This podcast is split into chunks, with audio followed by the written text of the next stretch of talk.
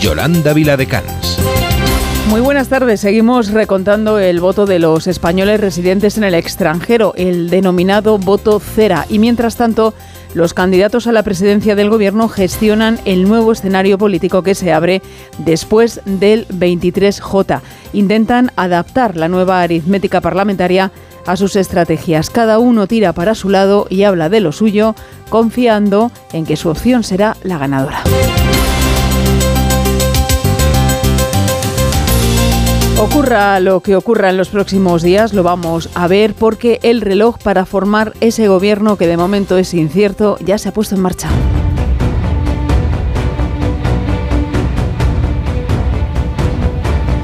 Con el empate entre el bloque de la derecha, encabezado por el Partido Popular, y la izquierda, liderado por el PSOE, mañana los diputados pueden ya acudir al Congreso y al Senado a recoger sus actas de cara al 17 de agosto, cuando se constituyen las Cortes. Las posibilidades de gobernar están ahora en manos de Junts, el partido de Carles Puigdemont, pero la nueva aritmética electoral complica la investidura tras el recuento de ese voto cera con el que el Partido Popular ha arrebatado un escaño a los socialistas en Madrid, informa Alberto Marugán. Sí, el escenario actual tras el trasvase del escaño socialista al PP estaría en un empate de bloques con 171 escaños, donde Junts tendría la batuta para la investidura con su voto a favor, debido a que Coalición Canaria se niega a pactar con Vox y Sumar. En referencia a ello, se ha pronunciado en una entrevista para La Vanguardia el líder del PSOE de Cataluña, Salvador Illa. Respeto mucho su ámbito de decisión y les corresponde a ellos, en función del resultado de las elecciones, decidir qué quieren hacer. Eh, Sin embargo, no es una postura que solo mantenga el Partido Socialista. En un tuit, el líder del PP, Alberto Núñez Fijó, confirmó el nuevo escaño y recalcó que eran el partido más votado y que estaban trabajando en ello, algo que secunda su vicesecretario de Coordinación Autonómica y Local, Pedro Royan. El Partido Popular está dispuesto a hablar con todas y cada una de las formaciones políticas siempre que estén dentro del marco de la Constitución española. De momento no es oficial hasta que se publiquen los datos electorales y más aún tras la solicitud del PSOE de revisión de los más de 30.000 votos nulos registrados por la Junta Electoral Provincial de Madrid, recurso que también utilizaron los populares en las elecciones del 28 de mayo.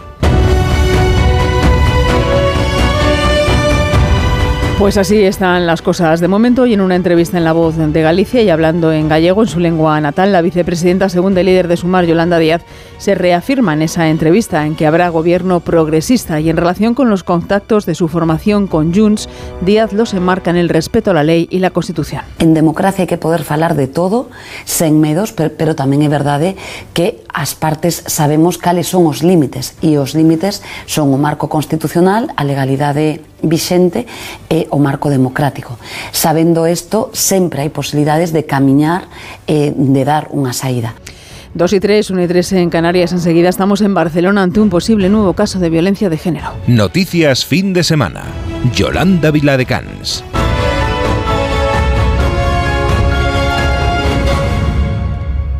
Ha ocurrido en Nou Barris, en Barcelona. Los Mossos de Escuadra han detenido a un hombre como presunto autor del asesinato de su pareja de 29 años.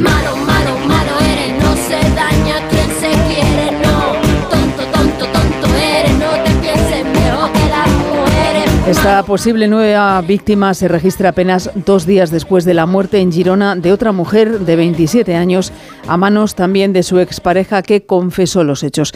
De confirmas este nuevo caso, el número de mujeres asesinadas por violencia de género en España ascendería a 31 en lo que llevamos de año. Vamos a ampliar datos en Onda Cero Barcelona con nuestra compañera Laura Nicolás. El alcalde de Barcelona, Jaume Collboni, ha lamentado el feminicidio de este domingo en el distrito de Nou Barris, en Barcelona. Collboni en sus redes sociales ha declarado que es una tragedia que nos toca a todos y que tenemos que trabajar para construir una sociedad donde las mujeres estén seguras y sean respetadas. En la capital catalana se ha hecho un minuto de silencio a las 12 del mediodía en la Plaza San Jaume para condenar los hechos. Recordemos que los Mossos de Escuadra han detenido a un hombre de 34 años presuntamente relacionado con la muerte violenta de su pareja de 29 años. Los hechos ocurrieron ayer por la noche. Los Mossos llegaron a la una y media de la madrugada al domicilio y encontraron a la mujer sin vida. El caso se está investigando como un crimen machista. Según el Departamento de Igualdad, es la segunda mujer asesinada por su pareja o expareja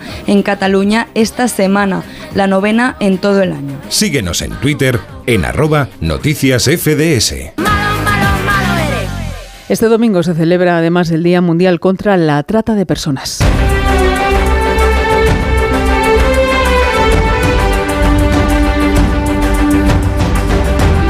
Se estima que aproximadamente el 30% de las víctimas de la trata de personas son niños, el otro 70% son mujeres y niñas, y se denuncia en este día que la lucha contra esta actividad ilícita está decayendo en un 11%, especialmente en países en desarrollo. Las entidades sociales que ayudan a las víctimas en el proceso de recuperación advierten del aumento de los casos captados a través de las redes sociales y entornos digitales cuyas víctimas siguen siendo mayoritariamente mujeres. Precisamente la policía ha llevado a cabo dos importantes operaciones contra la explotación laboral en los sectores de la construcción y agrícola. Este era el momento de la detención de las personas implicadas en estas organizaciones delictivas. ¡Policía! ¡Policía! ¡Atrás!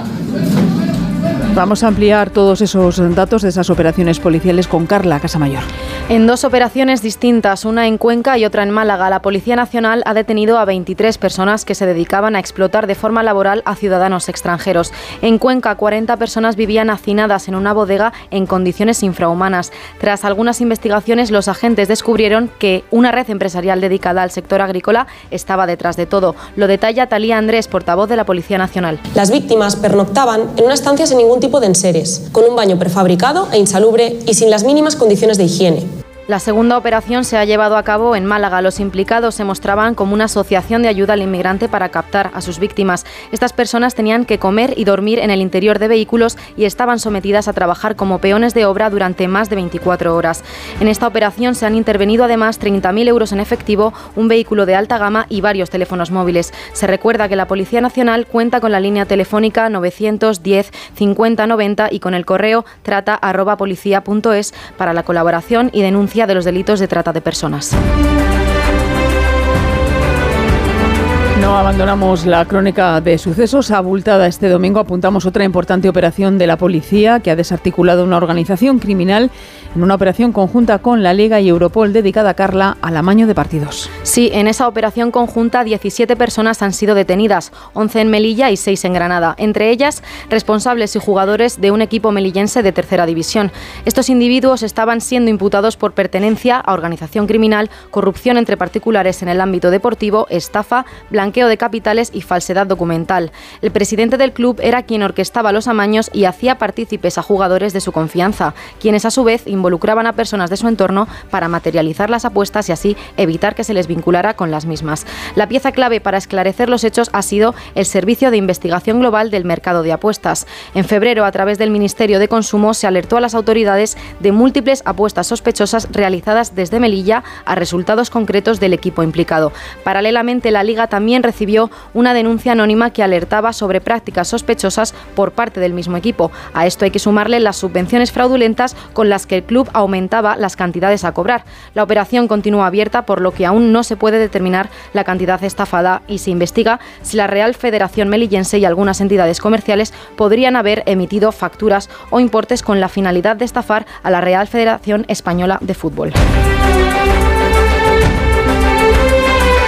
Hay otro asunto que nos preocupa en esta jornada y es el elevado número de ahogamientos, porque en lo que llevamos de verano han fallecido 125 personas, un 7% más que en el mismo periodo del año pasado. Las últimas víctimas mortales se escriben en Barcelona, un hombre de 20 años, otro de 84, que fallecieron ahogados en piscinas particulares y preocupa el estado de salud de una pequeña de 9 años que permanece ingresada en estado grave en la UCI tras ahogarse este sábado en una playa de Castelló de Ampurias. Vamos a volver a nuestra redacción en Barcelona con Laura Nicolás. Este fin de semana, cuatro personas han tenido que ser rescatadas en las playas catalanas, entre ellas una menor de 9 años que se encuentra en estado crítico.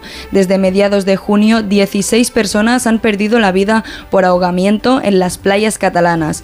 Los socorristas denuncian las malas condiciones en las que tienen que trabajar y una falta de personal. Por este motivo, en Barcelona iniciaron ayer por la mañana una huelga para negociar un aumento de la plantilla. Los usuarios de la playa de la Barceloneta vivieron con preocupación la huelga, aunque las opiniones son diversas. Lo veo muy mal que no haya socorristas, porque eso es arriesgar a una persona que se pueda morir y se le pueda salvar, pudiéndole socorrer. ¿eh? Claro, hay muchas muertes, pero bueno, mmm, podían meter más socorristas, ¿no? Lo tienen aquí muchas horas y, y bueno, Yo no veo un momento adecuado. Y además que le paguen lo que le tienen que pagar. Después de unas largas negociaciones, los socorristas de Barcelona han desconvocado la huelga y han llegado a un acuerdo con la empresa concesionaria que se ha comprometido a contratar más personal para cubrir turnos y garantizar descansos. Pero ¿qué está pasando en piscinas y en playas de España ante este elevado número de muertes por ahogamientos? Entre las causas está la irresponsabilidad y la falta de concienciación de algunos bañistas junto a la relajación en la vigilancia de menores, como ha comprobado Carla Casamayor. Sí, se estiman 400 víctimas por ahogamiento al año, según el Grupo de Trabajo de Socorrismo de SEMES. Aunque la mayoría de los ahogamientos suceden en el mar, las piscinas no son menos peligrosas. Andrea Carrasco es socorrista en una piscina de Madrid. Nos cuenta en Noticias Fin de Semana de Onda Cero que en este escenario los que más peligro corren son los más pequeños. Así es, trabajo con niños de muy poca edad y el gran problema que suele ocurrir en las piscinas es que los padres crean que la labor primordial de los socorristas es vigilar a sus hijos cuando eso es un gran error. Recomienda a los padres que mantengan una supervisión constante y que no influyan en su comportamiento, por ejemplo, animándoles a que se tiren de cabeza. En las playas, Sergio Irazábal, socorrista en Laida, Vizcaya, nos explica cómo unos simples consejos pueden salvarnos la vida. Pues de primera siempre debemos intentar bañarnos en playas vigiladas y por supuesto en horario de vigilancia. Hay que mirar la bandera y aun sabiendo interpretarla, haremos caso de las indicaciones de los socorristas que son los que conviven en la playa. Recomienda ser consciente también de nuestros límites y no alejarnos demasiado si no sabemos nadar. Aunque si es otro el que corre la mala suerte... No nos aventaremos al agua. Es mejor una víctima que no dos. Por lo tanto, buscaremos ayuda más cercana y en caso de no estar vigilada la playa, llamaremos al 112. Tomar conciencia en este asunto puede marcar la diferencia entre la vida y la muerte. Tomar conciencia sin duda para evitar correr riesgos. Riesgos menos importantes en verano tenemos muchos, pero no por ello hay que perderles de vista. Por ejemplo, el mal uso del aire acondicionado. Las enfermedades respiratorias en general han sido relacionadas con las condiciones medioambientales, las diferentes estaciones, los cambios climáticos y en particular los cambios de la temperatura ambiente. El frío de los aires acondicionados durante las temporadas de calor puede empeorar enfermedades preexistentes o también la aparición de síntomas respiratorios, como nos cuenta Alberto Maruán. A la hora de combatir con las altas temperaturas, hay veces que nuestro aliado puede ser nuestro enemigo al mismo tiempo. Es el caso de los cambios de temperatura y el aire acondicionado en verano, ya que... Lo que produce es deshidratación de la vía aérea por el frío y pérdida de la humedad de ese aire que respiramos, ¿no? Entonces afecta sobre todo a la vía aérea, tanto alta, produciendo congestión nasal, rinitis, faringitis, y también a la vía aérea inferior, es decir, a los bronquios. Entonces puede producir agudizaciones de asma, empeoramiento de, de lo que es la patología asmática y también puede favorecer las infecciones respiratorias. Explica a Noticias Fin de Semana la coordinadora del área de enfermedades respiratorias de origen ocupacional y medioambiental del SEPAR, la doctora Sandra Dorado, que avisa también de posibles enfermedades no respiratorias e incluso alergias. Consecuencia de ese aire acondicionado es que lo que produce es la recirculación del mismo aire ¿no? que, que estaría en una estancia. Sin embargo, puntualiza que No es que el aire acondicionado no podamos utilizarlo, yo creo pues que hay que utilizarlo con, con precaución y sabiendo cómo. Ya que advierte hay que mantenerse hidratado aunque la sequedad nos quite la sensación de sed, ventilación periódica con el aire exterior, purificaciones de aire, cambios de filtros y extremos de temperaturas en 24 grados en verano y 22 en invierno. De enfermedades respiratorias y de muchas otras saben mucho los médicos. A ellos les vamos a dedicar los próximos minutos porque ante las largas guardias de 24 horas que tienen que cubrir denuncian que les supone un desgaste tanto físico como emocional. Por eso desde la comunidad médica piden una alternativa y ponen de ejemplo a Suecia, donde esas guardias no exceden de 12 horas. Beatriz Miralles. Las guardias médicas de 24 horas son una práctica profesional que realizan 6 de cada 10 médicos en España, según un estudio realizado por Mutual Médica. Este desempeño exige un gran esfuerzo, ya que se suma a la jornada laboral habitual y supone un desgaste tanto físico como emocional para los facultativos. La falta de descanso no solo impacta en su salud, también en el trato a los pacientes que reciben atención durante esas largas jornadas. Una pieza esencial en el sistema de guardias son los médicos internos residentes que siguen en formación y asumen una sobrecarga de trabajo. Así nos lo cuenta para Noticias Fin de Semana en Onda Cero la médico residente Celia Mora. Cuando voy a trabajar después de una guardia, no voy lo mismo de lúcida y de tranquila que puedo ir un día que a lo mejor llevo ya bastantes días sin hacer guardias, porque como no puedo tener una higiene del sueño mantenida en el tiempo, sí que se nota. A nivel físico, es verdad que se pasa mucho tiempo sentada, aunque también de pie, me acaba doliendo bastante la espalda y las piernas, pero es que también es mental, porque aunque duerma al día siguiente, la sensación es como de resaca. a nivel mental me afecta un montón. Me afecta al estar triste. Incluso ese día tengo el ánimo más bajo después de salir de una guardia. Como Celia, el 80% de los residentes hacen más guardias de las permitidas por el Consejo Europeo, que establece un máximo de cuatro al mes. Desde la comunidad médica en España exigen una alternativa, tomando como ejemplo el de otros países europeos como el de Suecia, donde con una menor ratio de médicos por habitante, los turnos de guardia son de 12 horas. Aquellos que cuidan de nuestra salud y salvan vidas se merecen más que nadie cuidar de la suya. Dos y cuarto, una y cuarto en Canarias. Seguimos recorrido enseguida. Onda Cero. Noticias fin de semana.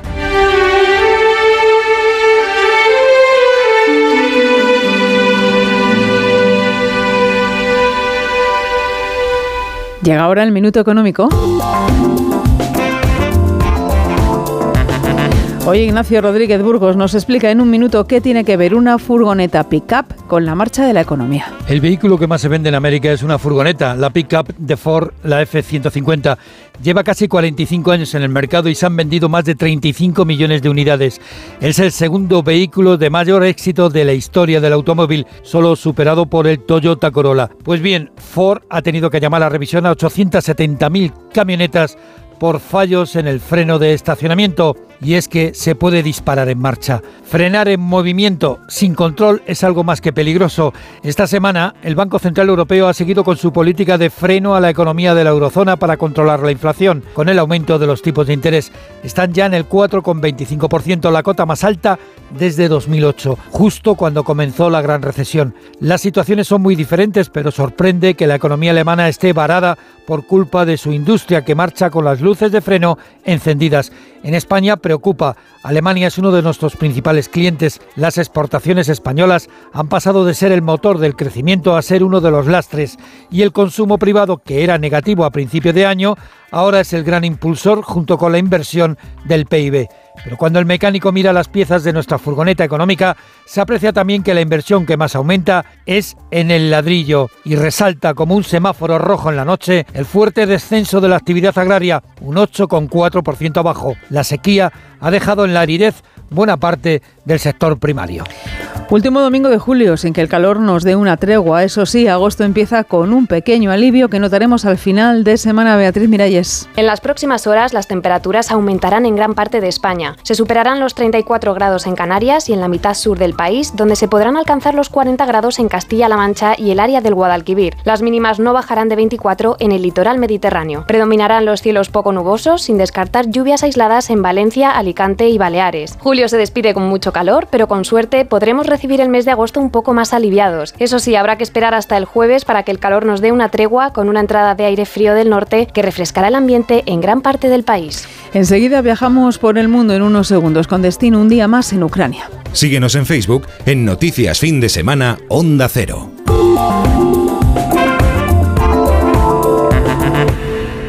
¿Ya tienes planes para el verano? Seguro que te apetece desconectar, ¿verdad? Nosotras inventamos el verano como lo conoces. Nosotras fuimos las primeras en ponernos el bikini para ir a la playa. Nosotras inventamos el terraceo, el cine al aire libre y los amores de verano. Nosotras somos las que seréis vosotras de aquí unos años. Somos las miles de personas mayores que estamos sufriendo el verano en soledad. Hablando en Plata, una iniciativa de Antena 3 y La Sexta y Amigos de los Mayores contra la soledad no deseada.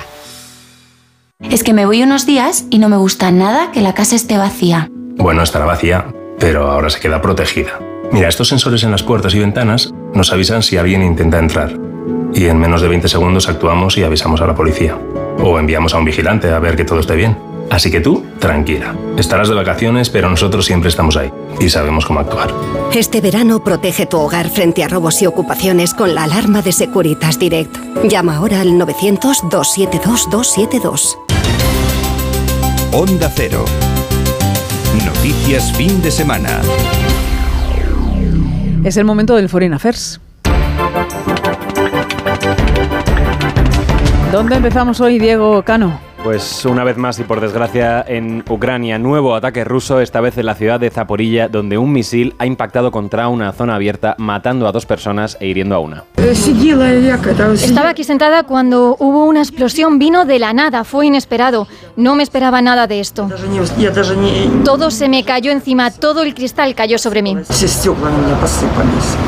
La onda expansiva generada por la explosión ha, ha, derribado las ventanas de los edificios cercanos y ha causado daños en un centro educativo y en un supermercado. También ha habido un ataque en suelo ruso. Sí, tres drones ucranianos han atacado en Moscú. Dos de ellos se han estrellado contra edificios del centro de la ciudad y el tercero ha sido derribado en pleno bueno sobre el distrito de Odinsovo. Hay un herido leve, un guardia de seguridad de uno de los edificios y el ataque ha provocado el cierre temporal del aeropuerto moscovita de Vnukovo. Y Putin, Diego, ha hablado de paz. Sí, sorprendentemente lo ha hecho en San Petersburgo tras finalizar la cumbre ruso-africana. El líder ruso dice ahora que siempre ha estado dispuesto a la vía diplomática con Ucrania. No podemos cesar el fuego cuando ellos nos atacan a nosotros o empezar las conversaciones de paz. Nunca las hemos rechazado. Siempre lo he dicho. No hemos rechazado nunca entablar conversaciones de paz. Ha declarado también que Rusia ha realizado movimientos preventivos tras los ataques ucranianos al puente de Crimea e insta a evitar un conflicto con la OTAN en suelo sirio. Cruzamos ahora el charco hasta Estados Unidos, donde Donald Trump arenga a sus fieles de cara a las elecciones del año que viene. Sí, el expresidente Trump ha aprovechado su acto de campaña en Pensilvania para lanzar varios dardos a Biden, al que ha tildado de somnoliento, torcido y criminal. Cuando ganemos las elecciones, dentro de poco o más de un año, elegirá un fiscal para exponer la monumental corrupción de la familia criminal de Biden de una vez por todas. El expresidente Trump ha aprovechado su acto de campaña para... Eh, no, el candidato republicano, perdón, busca bajo el mismo mantra, es en Make America Great Again, ocupar de nuevo el despacho Oval en los comicios que se celebrarán el 5 de noviembre de 2024. Y Trump caldea el ambiente para las elecciones, pero no es lo único que sube de temperatura en Estados Unidos. No, una ola de calor azota el país norteamericano con una decena de estados en alerta por las altas temperaturas. En Illinois, una mujer de 53 años ha muerto en su domicilio al no tener aire acondicionado.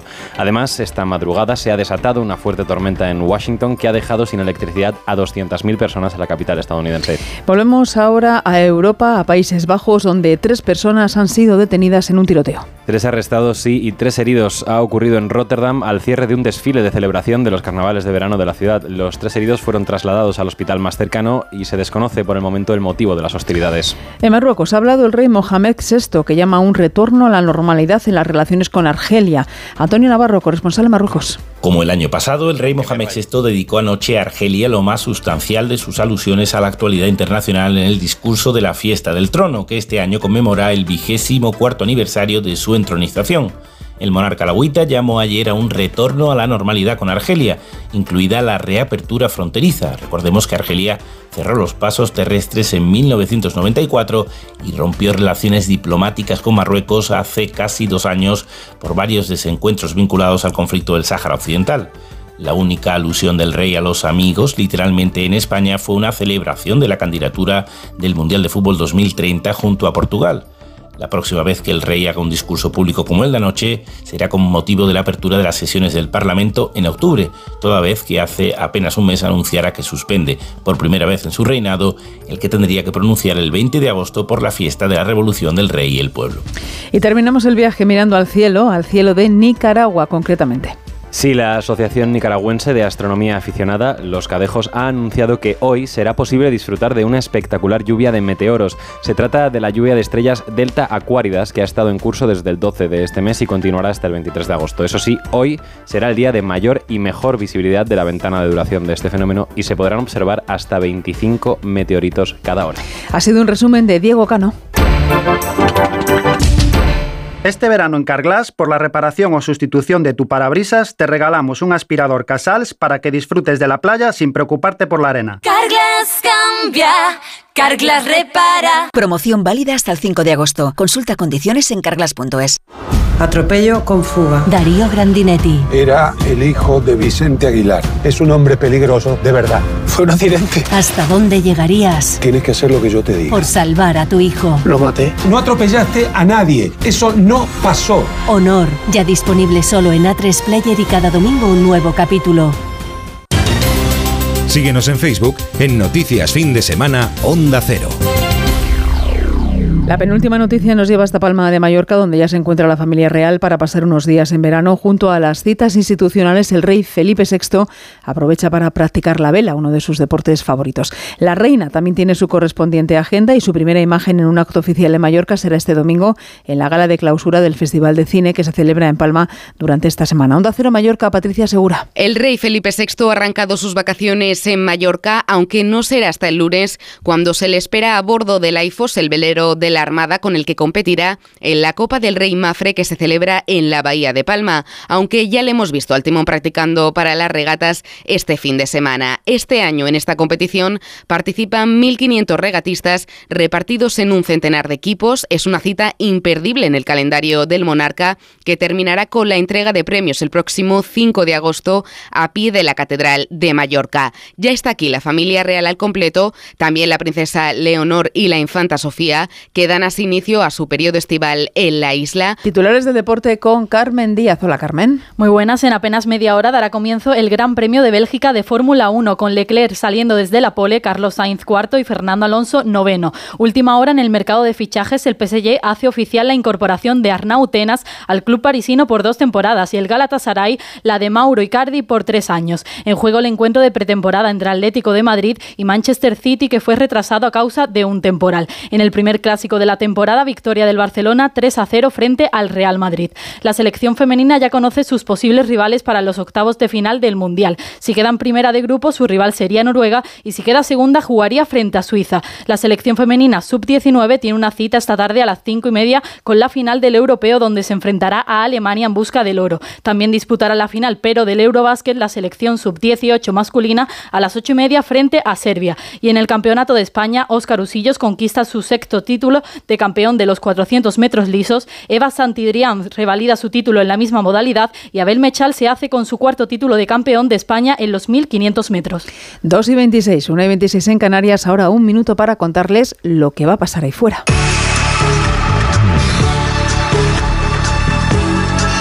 Beatriz Miralles avanza algunas de las noticias de la semana que viene, que son las noticias del futuro.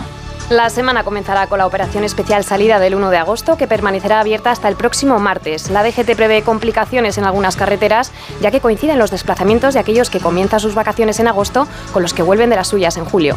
El martes comienza la Jornada Mundial de la Juventud en Lisboa, que se celebrará, se celebrará hasta el domingo. El Papa Francisco llegará a nuestro país vecino el miércoles y se reunirá con los más de 47.000 jóvenes de 55 países que participan en ella. Y la cultura estará presente toda la semana en varios puntos de nuestro país. Los amantes de la música podrán disfrutar de los diferentes festivales que se celebran como el mítico Arenal Sound de música independiente y electrónica en la localidad de Burriana en Castellón hasta el domingo. En teatro arranca la segunda parte del Festival de Mérida con la comedia de los errores de William Shakespeare bajo la dirección de Andrés Lima. Y terminamos la semana con la cita más importante del piragüismo mundial, el descenso internacional del Sella que tendrá lugar el sábado en Asturias. Una fiesta deportiva llena de música y color que reunirá a piragüistas procedentes de todo el mundo, desde la localidad de Arriondas hasta la meta en Sella, animados por los miles de espectadores que lo disfrutarán desde la orilla. Y como no, repasamos los días mundiales, Yolanda. Durante toda la semana se celebra la lactancia materna. El martes es un día muy feliz porque se festeja el Día Mundial de la Alegría, tan necesaria en nuestras vidas, ¿verdad? Por supuesto. Y los amantes de la cerveza celebran su Día Internacional el viernes. Y el domingo en Estados Unidos es el Día de las Hermanas y en Chile será una jornada muy dulce con el Día de la Miel para terminar la semana. Gracias, Beatriz. Beatriz Miralles es quien produce, David Fernández Marcos es quien realiza este programa de noticias aquí en Onda Cero.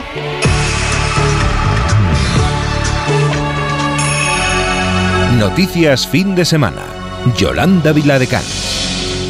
El verano, ya lo contábamos aquí ayer en Noticias Fin de Semana, es época de festivales y esta canción que suena es de un grupo madrileño de indie rock.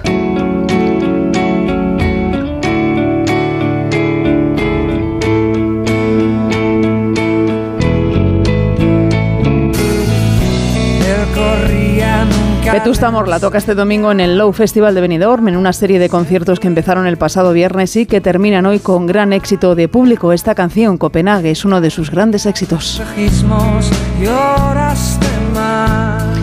Y nos vamos despidiendo. Muchas gracias, como siempre, por acompañarnos en este ratito de radio. Feliz tarde de domingo. Ánimo si le toca volver a trabajar mañana. Seguro que pasa pronto. Volvemos el próximo fin de semana. Se quedan con Carlos Rodríguez como el perro y el gato. Hasta siempre. Que disfruten.